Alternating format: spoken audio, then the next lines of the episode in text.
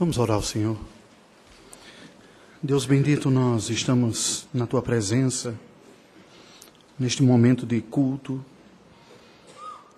culto através do qual nós expressamos a nossa gratidão a Ti pelos nossos filhos, as crianças da igreja, que nada mais são do que a herança do Senhor para nós, dar-nos a consciência de que não são nossa propriedade, mas são propriedade do Senhor, a nós dados o privilégio a responsabilidade da instrução, da educação, da expressão do amor e do carinho como reflexo de quem tu és.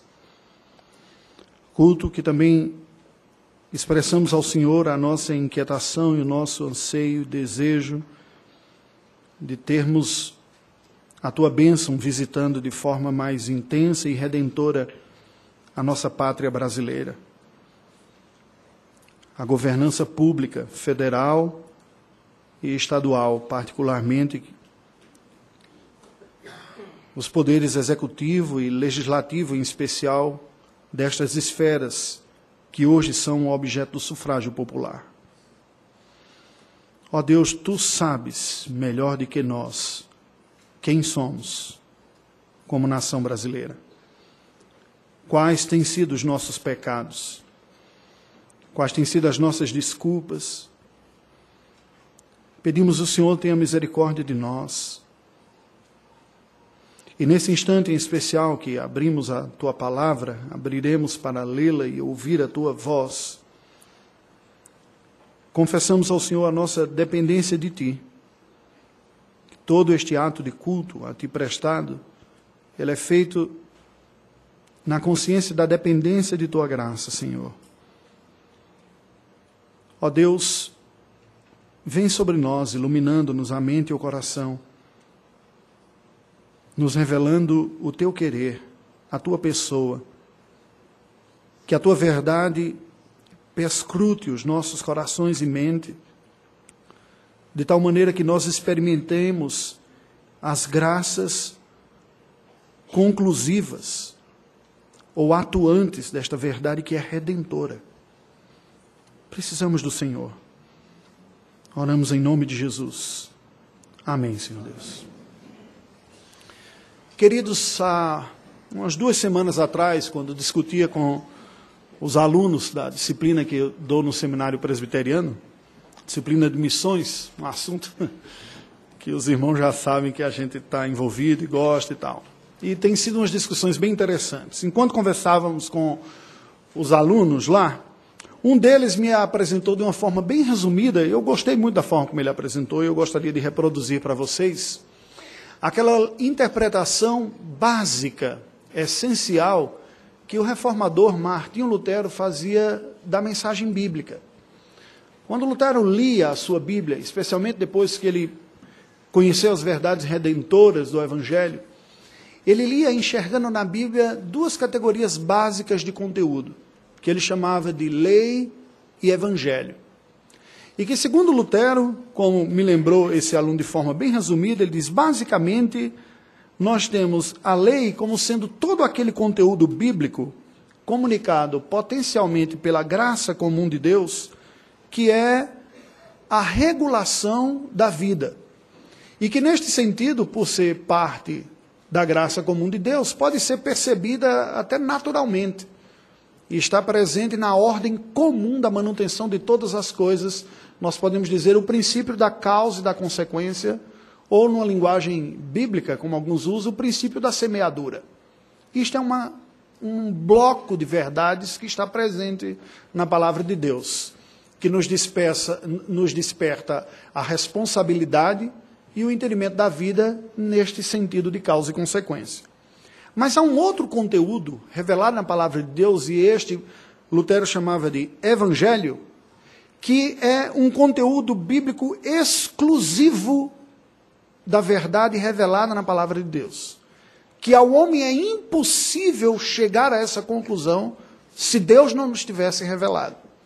E diz: o evangelho é impossível ser crido, elaborado, entendido e produzido se não tivesse nascido no próprio coração de Deus e ele o tivesse revelado. Paulo chama isso de justiça de Deus. Lutero chama simplesmente de evangelho. Esta verdade do evangelho que aponta para a doutrina definidora e de uma forma qualificadora do protestantismo e da reforma protestante foi chamada de justificação pela fé. Doutrina que somente é recebida e crida pela palavra de Deus. Há um contraste, uma complementariedade entre esses dois blocos chamados lei e evangelho, por Martinho Lutero. O contraste entre o que nós podemos chamar da lei da semeadura e a mensagem redentora. O contraste que vai se perceber entre toda a religião humana, que se baseia na lógica natural de causa e consequência, toda ela, inclusive os cristianismos não redentores, e o cristianismo bíblico, que apresenta redenção. Enquanto um aponta tão somente para responsabilização e não salva ninguém, o outro é a única forma de livrar alguém de simplesmente colher consequências das suas vidas e das suas escolhas. Salvá-lo, portanto, de uma condenação necessária e que virá por obra de justiça divina sobre pecadores. É um contraste que está presente, por exemplo, numa teologia reformada, e a gente se distancia um pouco de Lutero aqui e chega no universo mais calvinista, entre obras e graça, ou pacto da criação e pacto da redenção. Ou, colocando de outra maneira, justiças humana e divina.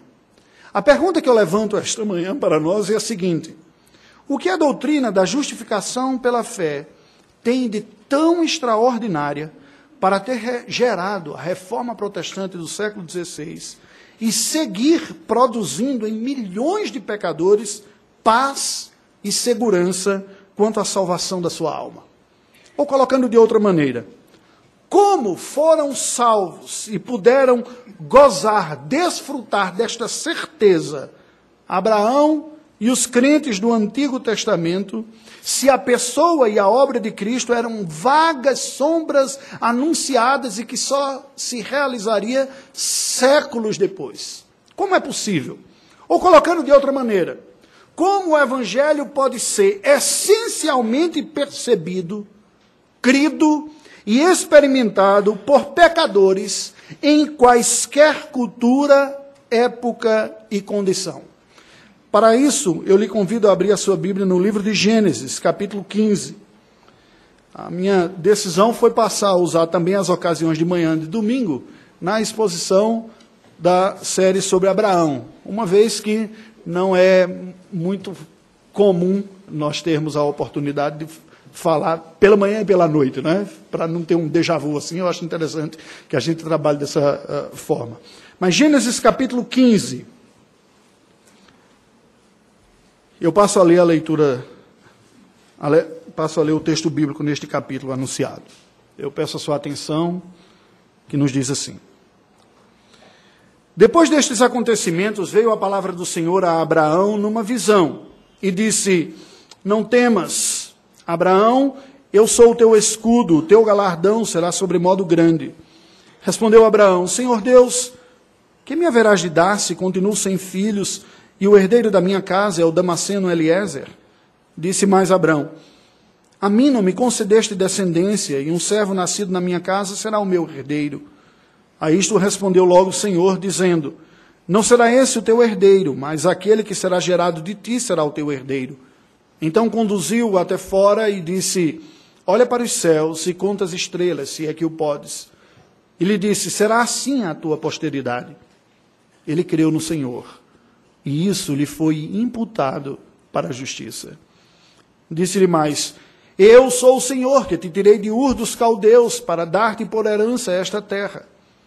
Perguntou-lhe Abrão: Senhor Deus, como saberei que hei de possuí-la? Respondeu-lhe: Toma uma novilha, uma cabra e um cordeiro, cada qual de três anos, uma rola e um pombinho ele, tomando todos estes animais, partiu-os pelo meio e lhes pôs em ordem, em metades, umas defronte das outras, e não partiu as aves. Aves de rapina desciam sobre os cadáveres, porém Abrão os enxotava, as enxotava. Ao pôr do sol caiu profundo sono sobre Abrão, e grande pavor e cerradas trevas o acometeram. Então lhe foi dito: Sabe com certeza que a tua posteridade será peregrina em terra alheia, e será reduzida à escravidão, e será afligida por quatrocentos anos.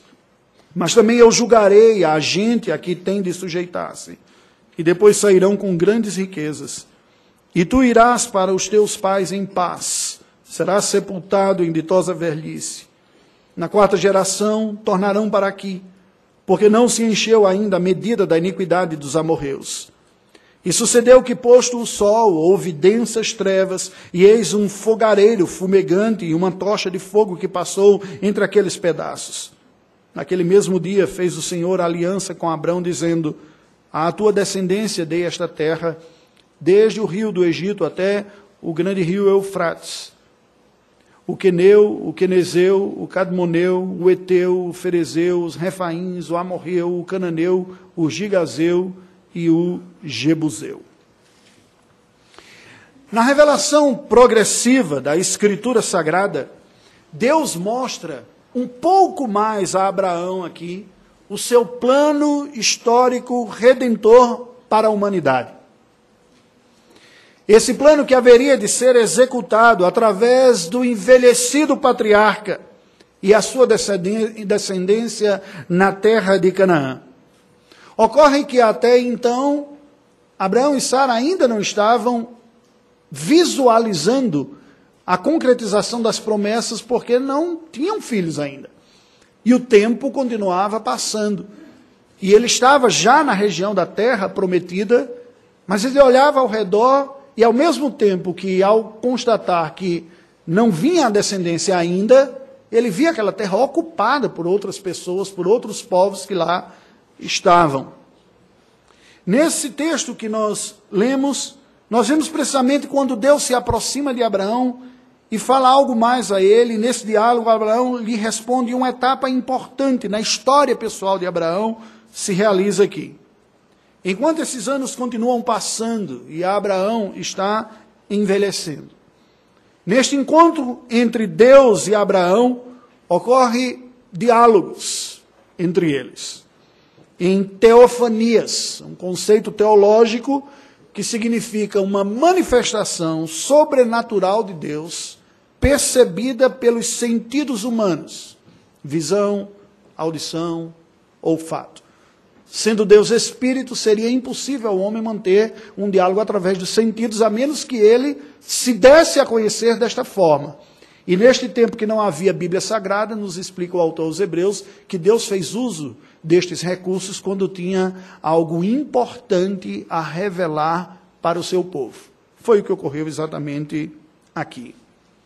Nesta conversa, nós percebemos o Evangelho sendo essencialmente anunciado e crido pelo patriarca Abraão.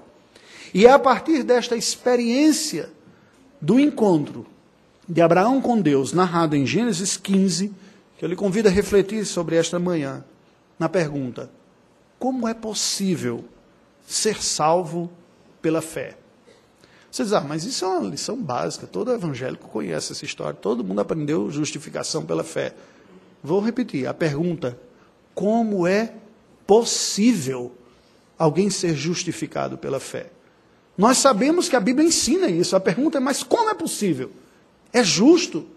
É correto? Alguém simplesmente acreditar em alguma coisa e os seus problemas espirituais, no que diz respeito às suas culpas reais, serem resolvidas e Deus passar a considerar um pecador como sendo justo simplesmente porque ele creu? Como que isso se opera, se operacionaliza? Como isso se torna possível? E por que, que Deus faz isso? Nós percebemos aqui neste capítulo. Gênesis 15 está naturalmente estruturado em dois blocos de atos paralelos. E eu faço um apelo especial a você que está me ouvindo nesta manhã, para que você engaje-se intelectualmente um pouco mais.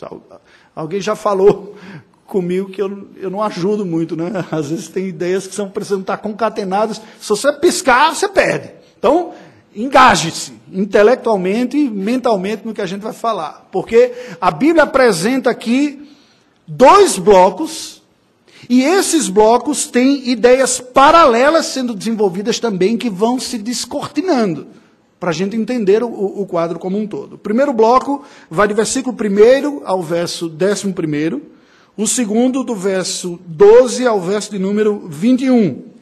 E nos, nos oferece as respostas a essa pergunta que nós fizemos: como é possível ser salvo pela fé? Primeiro bloco, primeira resposta: pela justiça da graça atribuída ao que crê. Vamos ver como isso é descrito aqui nos versículos de 1 a 11. Bem, como eu falei que são dois blocos de atos paralelos, esse primeiro bloco se apresenta a nós através de duas cenas. Um primeiro ato revelador de Deus sobre a execução da salvação pela fé. Há duas cenas neste ato que Deus revela como ele executa a salvação pela fé na vida do fiel. As duas cenas são, versículos de 1 a 6, há um anúncio profético divino, seguido de uma resposta de fé justificadora. E nos versos de 7 a 10, há um comunicado ritual que corrobora uma promessa pactual. Vejamos, versículos de 1 a 3. O que basicamente nós vemos aqui é Deus anunciando galardão a Abraão, enquanto ele questiona só ter o seu servo Eliezer. Deus chega para ele e diz: Olha, não tema, eu sou o teu escudo, o teu galardão, eu sou a tua própria herança, o teu nome será sobremodo grande. Abraão ouve aquilo e faz a pergunta natural: diz, Senhor, como é que eu vou ser, ter um nome sobremodo grande a descendência, se até agora o Senhor não cumpriu aquela promessa lá da, da descendência? Em casa, eu só tenho, debaixo de minha responsabilidade, o meu servo Eliezer, lá de Damasco, o Damasceno Eliezer. Abraão então faz essa pergunta ao Senhor. Nos versos de 4 a 6, Deus lhe responde e diz: Abraão, a descendência não será através do servo escravo lá de Damasco que você tem, não. E tira Abraão do contexto, o convida a sair da sua tenda, ir para fora, sem iluminação artificial, o céu brilhoso lá do Oriente Médio, né? dá para ver até as nebulosas lá. Ele diz: olha para os céus, conta as estrelas, se é que você pode assim será a sua posteridade. E o texto termina essa porção aqui dizendo que Abraão creu no Senhor. E isto lhe foi imputado para a justiça. Como que a doutrina da justificação pela fé está sendo apresentada aqui nessa história?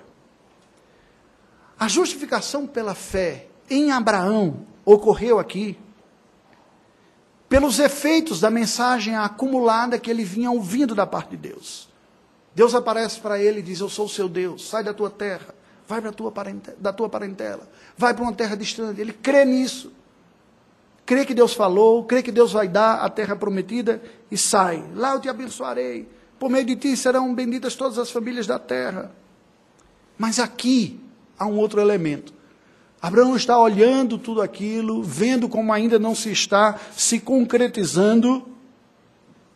E aqui Deus anuncia para Abraão o seguinte: Eu farei, Abraão, o que é improvável, e por que não dizer quase impossível, de levar a bênção da minha presença, que você já conhece, até os confins da terra, através de uma descendência natural que você ainda não teve. Eu farei isso. É a fidelidade de Deus em cumprir o seu propósito, de estender a sua presença e a sua comunhão salvadora, que está em xeque aqui e que foi o objeto da fé do patriarca. Olhar ao redor naquela circunstância, que você não via evidências de que as promessas se cumprissem, foi certamente uma aprovação de fé. Porque nós poderíamos dizer que num primeiro momento houve um ato de resposta de fé, ele diz: bem, Deus vai me levar para uma terra, eu acredito e vou. E ele chega na terra. Mas nada ocorreu depois que ele chegou na terra. Pelo contrário, a idade vinha a cada ano cobrando a sua fatura. E os inimigos estavam ali habitando e não davam sinais de que iam facilitar e que iriam deixar. Daí o questionamento de Abraão, que creu em Deus no primeiro momento, é: Senhor, como isso vai ser executado? E Deus não dá a Abraão nenhuma pista da execução histórica do como ele faria, mas Deus afirma ou reafirma para Abraão que ele faria, o Senhor. Portanto, o que está em xeque aqui não é o modus operandi, mas é precisamente o executor desta verdade. O que ocorreria seria feito pelo Senhor. E é este o ato de fé que ocorre com Abraão. Abraão creu que Deus é poderoso o suficiente para atrair a si quem ele queira, ainda que todas as circunstâncias naturais apontassem no contrário. E ele simplesmente descansou na promessa do Senhor. E neste sentido a Bíblia diz que ao crer no Senhor, lhe foi imputada a justiça. O crente não se torna justo por executar justiça. Somos pecadores. Esta execução da justiça entra em uma outra doutrina chamada santificação, que é outro processo. Nós não podemos confundir uma coisa com outra. A justificação é a atribuição de uma justiça que você não tem, colocada como crédito na sua conta, quando você crê que Deus é poderoso para fazer isso. Mas não é essa a única informação que o texto vai nos dar. Nós aprendemos dessa primeira parte aqui também, deste primeiro quadro, né? nessas duas cenas, no segundo bloco especialmente, a suficiência da fé no Evangelho frente às dúvidas. Porque Abraão é chamado por Deus para cumprir o seu propósito e ele crê no Senhor e isso lhe é atribuído para a justiça, embora na sua mente e no seu coração existisse ainda muitas dúvidas. E muitas vezes nós convivemos com este, essa tensão entre crer e ter dúvidas como se fossem realidades antagônicas e excludentes, quando na verdade não são. A vida aqui na terra é uma vida contingenciada pelo que eu não sei, barra o que eu já sei. Por isso que nós cantamos o hino A Certeza do Crente aqui. Eu não sei um monte de coisa. Mas o que eu sei é suficiente para eu seguir e bater lá no céu. O que eu sei é o Deus em que eu tenho crido. E que Ele é forte e poderoso para guardar o meu tesouro até aquele dia. E isso basta. E com isso eu enfrento o que eu não sei.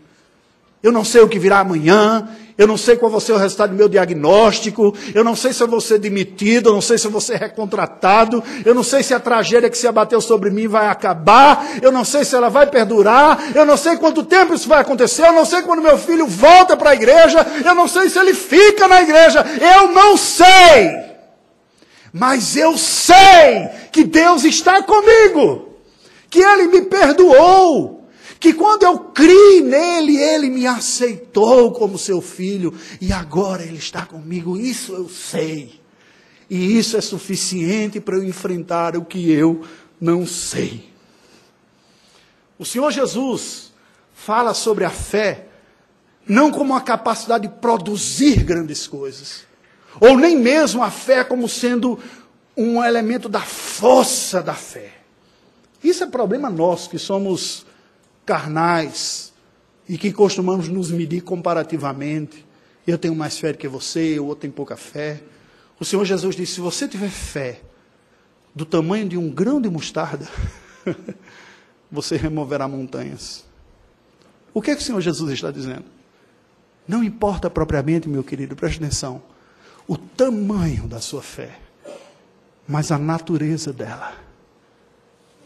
Quando a fé por mais frágil que seja, como um pequeno grão de mostarda, está depositada na pessoa certa, em quem deve estar, que é em Deus como agente, ela remove montanhas.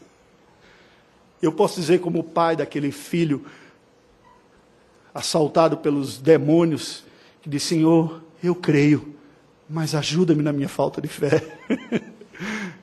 Parece um paradoxo, né? Ele diz: Não, eu creio, mas a minha fé não é tão robusta quanto eu queria, mas é verdadeira. O Senhor sabe que eu creio no Senhor. É este misto aqui. Como é possível ser salvo pela fé? É possível um pecador ser salvo pela fé? Porque Deus atribui, comunica, acredita justiça dele mesmo àquele que desiste de si e espera no Senhor, que crê no Senhor. Isso é justificação. Não sou justo, sou justificado. Isso não é doutrina da santificação, separa. Santificação a gente fala em outro momento, em outro contexto. Isso é doutrina da justificação. Essa certeza vem exatamente porque Deus decidiu fazer isso, só o Evangelho comunica isso. Mas mais, você pode perguntar, mas pastor, é justo Deus salvar um pecador somente porque ele creu que o Senhor é poderoso e gracioso para fazê-lo? A pergunta é mais profunda e ousada.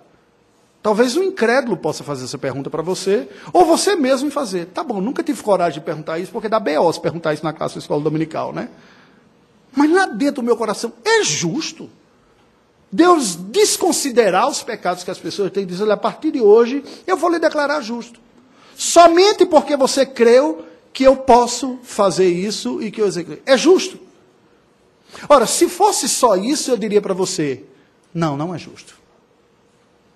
E aqui entra o outro elemento que é a natureza constituinte do Evangelho. Mas Deus pensou e elaborou um modo de tornar justo aquilo que não é justiça.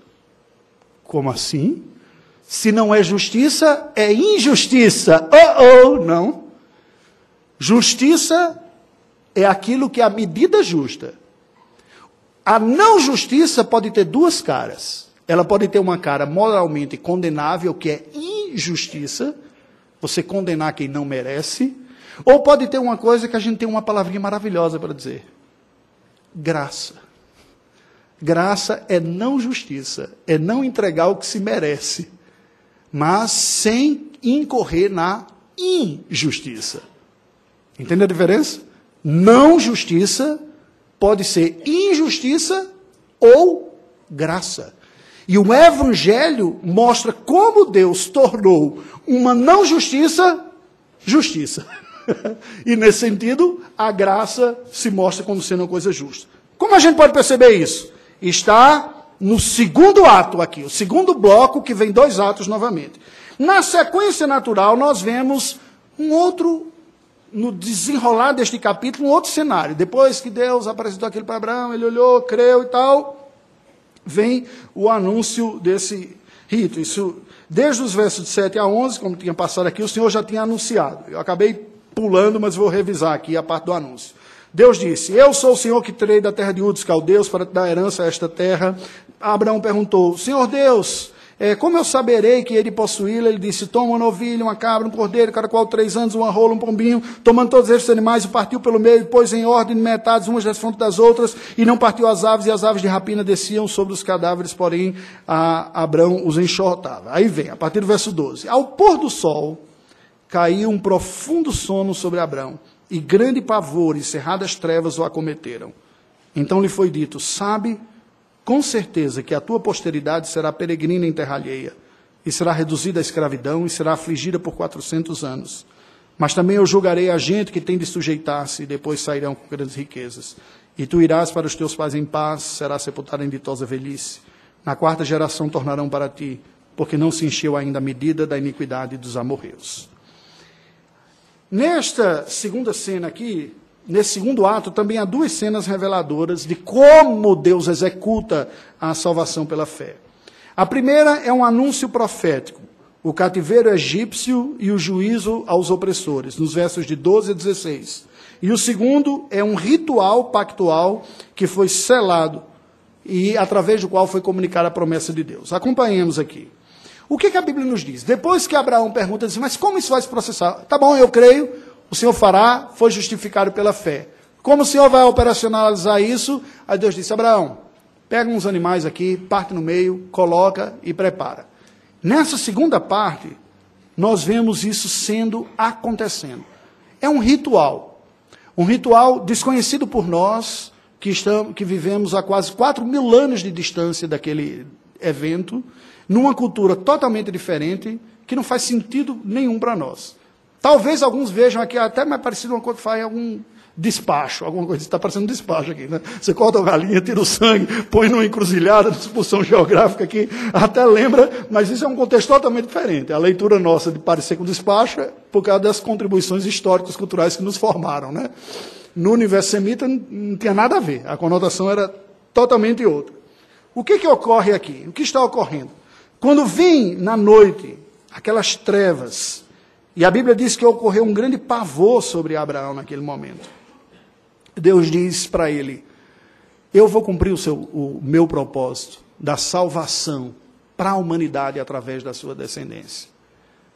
Mas eu lhe digo mais: não vai ser uma coisa simplesmente simples, fácil, agradável, bonita, nem rápida. A sua descendência vai ao Egito. E no Egito será escravizado experimentará opressão por 400 anos. De lá eu vou retirar o meu povo, como um povo agora. Vou julgar aqueles que lhes oprimiram lá. E depois vou julgar o povo que habita essa terra, porque ainda não chegou a medida da iniquidade deles. Se você está achando que eles, eles são pecadores, são, mas ainda vai piorar um bocado aqui.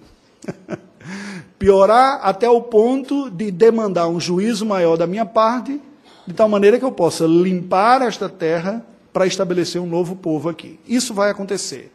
E Abraão ali, né? Ouvindo essa história. Eu fico pensando nas implicações pessoais, assim, psicológicas de Abraão ao ouvir isso.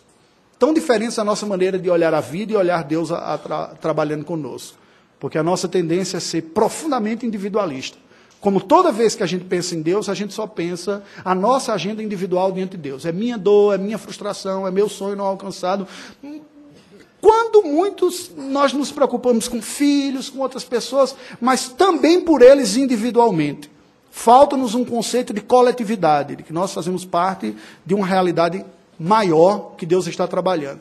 Assim como muitas vezes estamos presos no tempo também. É a minha vida. Afinal de contas, uma coisa que não se resolve na vida não serve para nada. Né? Quero resolver meu problema hoje. Minha dor aqui enquanto é vida. Para chegar no céu, está muito longe. Nós somos tentados a pensar assim como brasileiros que, que somos. E eu fico pensando, Abraão ouvindo aquilo. Deus responde para ele uma coisa que vai durar 400 anos, da descendência, de juízo. Gente, isso é quase o tempo da história do Brasil, se pensar. É muito tempo, né? É um povo que tem uma concepção de tempo distinta da nossa. Mas o que nós vemos aqui? Depois que Deus faz esse anúncio profético do cativeiro egípcio, do seu juízo aos opressores, tanto lá quanto em Canaã, há um cumprimento de um ritual pactual através do qual o Senhor sela a sua promessa. Veja aí, no verso 17 nos diz que sucedeu que posto o sol, houve densas trevas e um fogareiro fumegante e uma tocha de fogo passa por entre aqueles pedaços. Naquele mesmo dia, o Senhor fez uma aliança com Abraão e disse: A tua descendência eu darei esta terra. O que isso significa aqui, meus queridos? A história da redenção é o pano de fundo soberano de Deus para a história da humanidade. É assim que a Bíblia nos apresenta. Nós não podemos olhar a história simplesmente como ela nos é apresentada na escola, nos livros didáticos, na universidade, como eventos que vão sucedendo aparentemente sem propósito, arbitrários, impérios e governos que se levantam e que se destroem, com coisas sem muito sentido, como se a vida fosse realmente assim, um acidente ou um acumulado de tantas coisas sem sentido. Desta palavra de Deus a Abraão, ou nesta palavra de Deus a Abraão, há a inclusão de uma agenda social, política, trabalhista, étnica, cultural, tudo envolvido aqui. Em resposta à pergunta como é que o Senhor vai cumprir o que o Senhor prometeu. E não é um programa eleitoral, não, que está ocorrendo aqui, falando de política, é Deus respondendo a Abraão uma questão da salvação. Isso faz com que nós sejamos chamados a entender que a história não é simplesmente a execução de atos humanos acumulativos de pessoas mais poderosas e menos poderosas aqui. Mas ela é também em si um cumprimento, acima de tudo, de um plano de salvação para a humanidade, no qual estão inclusos todas as pessoas e de uma forma especial aqueles que Deus já salvou como agentes de uma salvação que se ampliará até os confins da terra. É isso que Deus está dizendo para Abraão. Em outras palavras, Abraão, o seu drama não é só seu. A sua dúvida, o seu questionamento não diz respeito apenas a você. Você faz parte de um projeto muito mais amplo que eu estou executando na história e que inclui outros agentes, inclusive ímpios, no meio disso, que a seu tempo e a seu modo contribuirão para formar em você e no meu povo aquilo que eu estou fazendo. É este plano da história da redenção. Paul Tripp, no seu livro Instrumentos nas Mãos do Redentor, chama de imaginação essa maneira que o cristão é chamado para viver a vida, que é interpretar a história da sua vida e de tudo ao redor, enxergando o propósito de Deus de querer o nosso bem com tudo isso. Ele chama de imaginação. Eu prefiro chamar isso simplesmente de fé. Porque a grande distinção entre uma interpretação cristã e uma não cristã da mesma realidade histórica é se eu consigo perceber que Deus está no controle de todas as coisas e que Ele usa isso para o meu bem. A mesma ação e a mesma história que pode abater profundamente uma pessoa, a mesma experiência pode gerar num outro dependência de Deus maior, um convite ser interpretado como um convite à maior comunhão. Agora, no meio desse ritual, nós vemos o evangelho aqui tipificado nesse ritual pactual. O Senhor Deus, numa outra teofania, aparece como essa chama de fogo que diz aqui, que passou no meio dos animais. Isso significou o quê? Havia uma prática antiga no Oriente Médio, de quase 4 mil anos atrás, de que quando dois inimigos iam selar uma paz depois de uma guerra, de um conflito, alguma coisa, eles não, nós vamos agora acabar com a guerra, com a tensão que existe nós, vamos selar uma paz. Havia um ritual em que eles abriam animais, partiam ao meio animais grandes, colocavam um do lado, o outro do outro, e os dois inimigos passavam no meio desses animais. E com isso eles estavam dizendo: nós estamos nos comprometendo num acordo num pacto de aliança de vida e morte, de que não mais seremos inimigo um do outro, e que se algum de nós quebrar este pacto aqui, a morte pode ser requerida desse que quebrou. Ele é digno de ser morto, como esses animais aqui foram mortos e testemunharam. Foi isso que Deus fez com Abraão naquele momento. Você é pecador, eu sou santo há uma inimizade moral entre nós.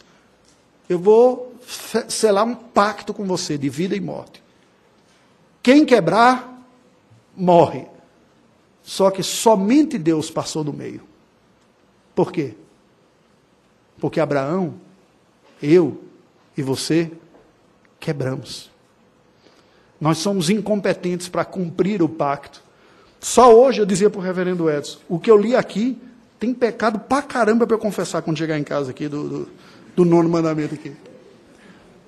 Se aquela regra do pacto lá, de que ó, você quebrou, está frito, quão tostados não estaríamos nós? O que Deus fez foi o seguinte: somente eu me submeterei às agruras da maldição de ter quebrado. Quando ele fez isso, gente? Na cruz do Calvário. Na cruz do Calvário, ele assumiu a minha humanidade, a sua humanidade, e disse: Eu estou passando em seu lugar e recebendo a maldição de ter quebrado o pacto. Porque senão seria injustiça. Entende agora como é que a Bíblia apresenta o Evangelho, a graça, como ao mesmo tempo não sendo justiça, é uma não justiça, mas ao mesmo tempo é justa? Foi exatamente o que Deus fez em Cristo Jesus. O homem é incapaz de cumprir esse pacto de vida e morte. Então, um homem cumpre. É preciso ser homem para representar. E assume a penalidade de ter quebrado. Foi exatamente o que ocorreu na cruz do Calvário. Deus se submeteu à condenação da quebra do pacto pela humanidade, a receber a maldição de ter desobedecido, para que aqueles que crescem nisso fossem livres dessa maldição, porque só ele passou lá no meio. O que é isso? Evangelho. Somente Deus pensou uma coisa assim e executou uma coisa assim. Esta mensagem só cristão proclama. Todas as outras mensagens, inclusive de cristianismo sem evangelho, só em lei, é só responsabilidade e culpa. Só isso. Não redime ninguém. Apenas alerta a nossa consciência para a consequência dos nossos fatos, o que é importante. Mas não redime. Isso é a única realidade que redime. Deus anunciou e selou um compromisso de constituir de Abraão um povo que, a partir de Canaã, seria mediador da graça divina à humanidade. E ao crer nesta obra de graça divina, Abraão foi considerado justo. Qual é a mensagem original deste capítulo 15 aqui? Que Moisés comunicou aos israelitas recém-saídos do Egito. A fé de que Deus, ao se submeter exclusivamente a um rito pactual com o crente, tipificado em Abraão, chama para si mesmo a maldição pela desobediência a tal aliança. Esse é o elemento essencial constituinte do povo de Deus. Povo de Deus que é, por Deus mesmo, declarado justo ou justificado, imediata e completamente ao crer nesta justiça retributiva em nosso lugar. Deus pagou em meu lugar a minha desobediência. Quando eu creio nisso, a sua obediência, o crédito da sua obediência é posto em meu favor. A história é a execução dolorosa da história da redenção. Porque a execução disso incluiu a opressão no Egito, o castigo, o livramento, depois o juízo. O processamento na história é doloroso, como na nossa vida é também. Converter-se não é uma coisa soft e light. Olhar no espelho com seriedade e dizer, tu não presta, não é fácil. O mais fácil é eu querer dizer, presto sim, cumpro os mandamentos, vou para a igreja, decorei o catecismo de Westminster, sou filho do pacto, presto. Diante de quem? Diante de nós mesmos, sairemos daqui com o nariz empinado, na certeza de que somos melhores cidadãos do que a maioria dos outros 200 milhões que tem. Diante de Deus, sairemos humilhados ele é absolutamente santo. Nós somos pecadores. O recado universal desse texto aqui é o seguinte: a identidade essencial do povo de Deus está no crédito da justiça divina exercida em Cristo. Ele obedeceu toda a lei e ele recebeu o castigo da desobediência em nosso lugar. E tudo isso foi colocado a favor de pecadores como nós pela sua obra na cruz do Calvário redentora. A história e a nossa, dentro dessa história maior, é apenas o palco do desenrolar dos atos divinos de executar o seu plano redentor universal. É isso que a história é.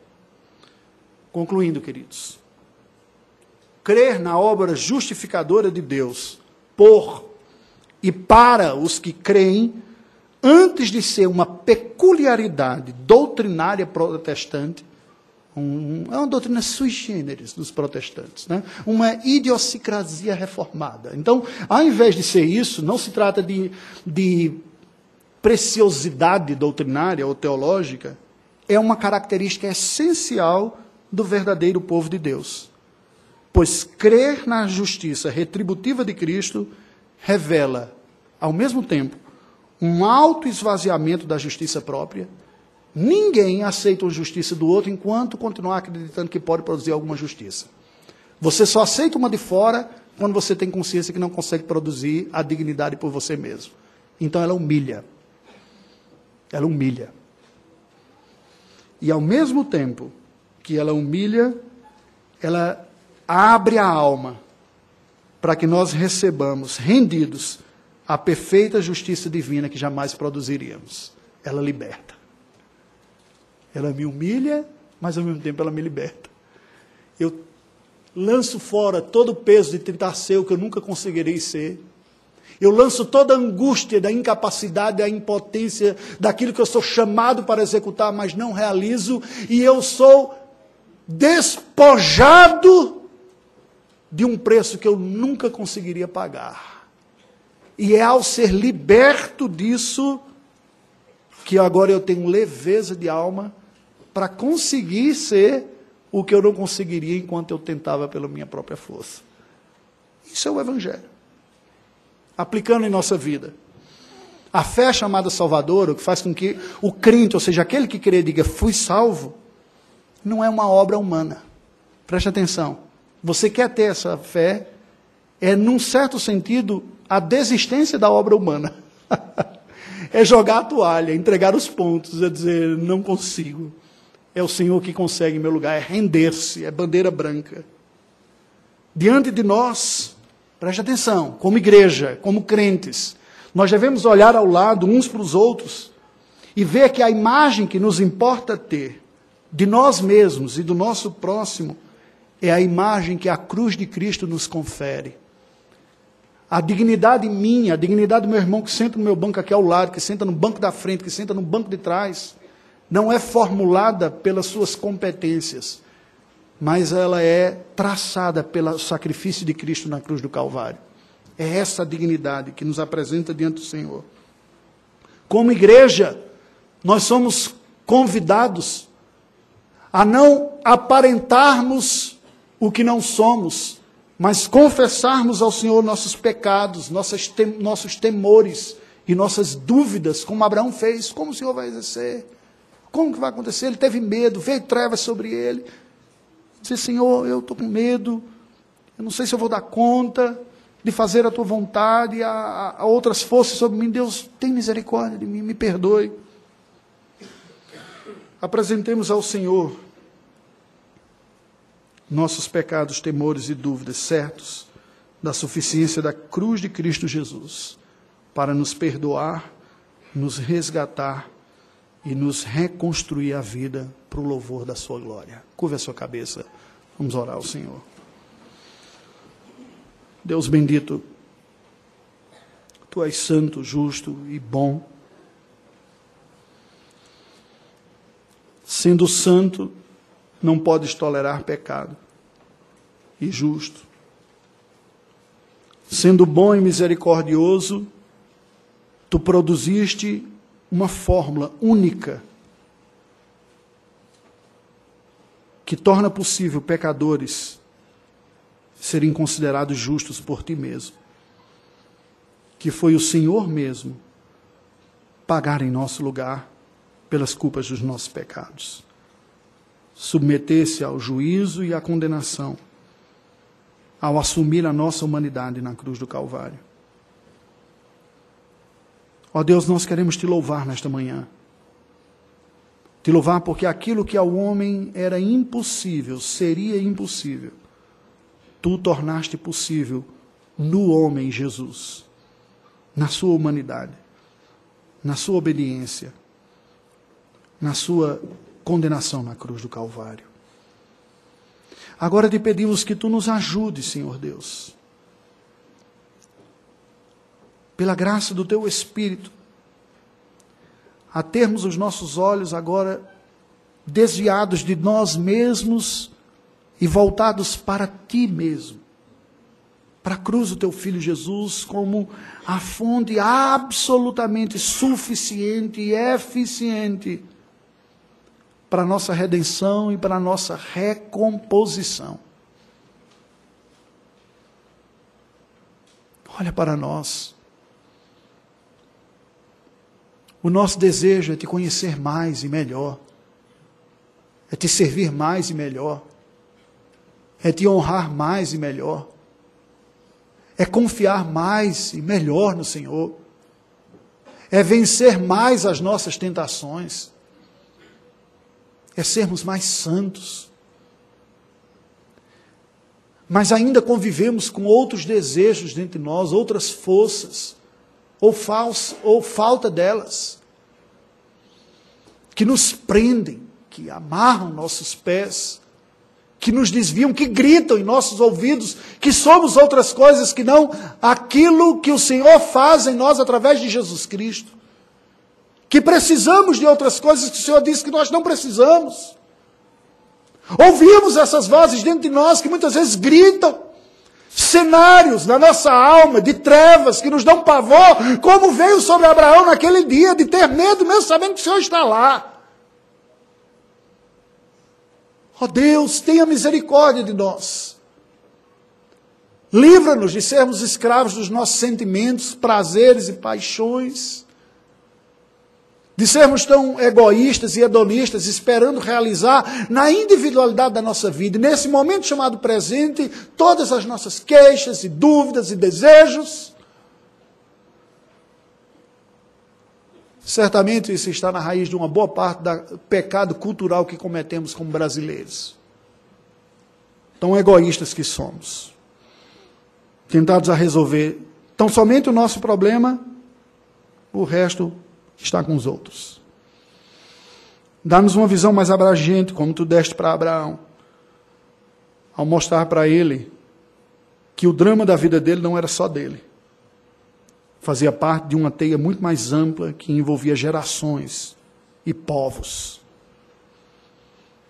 Dá-nos esta confiança também para sabermos aceitar aquilo que não podemos mudar em nossa vida e, ao mesmo tempo, para lutar contra aquilo que deve ser mudado, para a glória do Senhor, em nome de Jesus. Amém.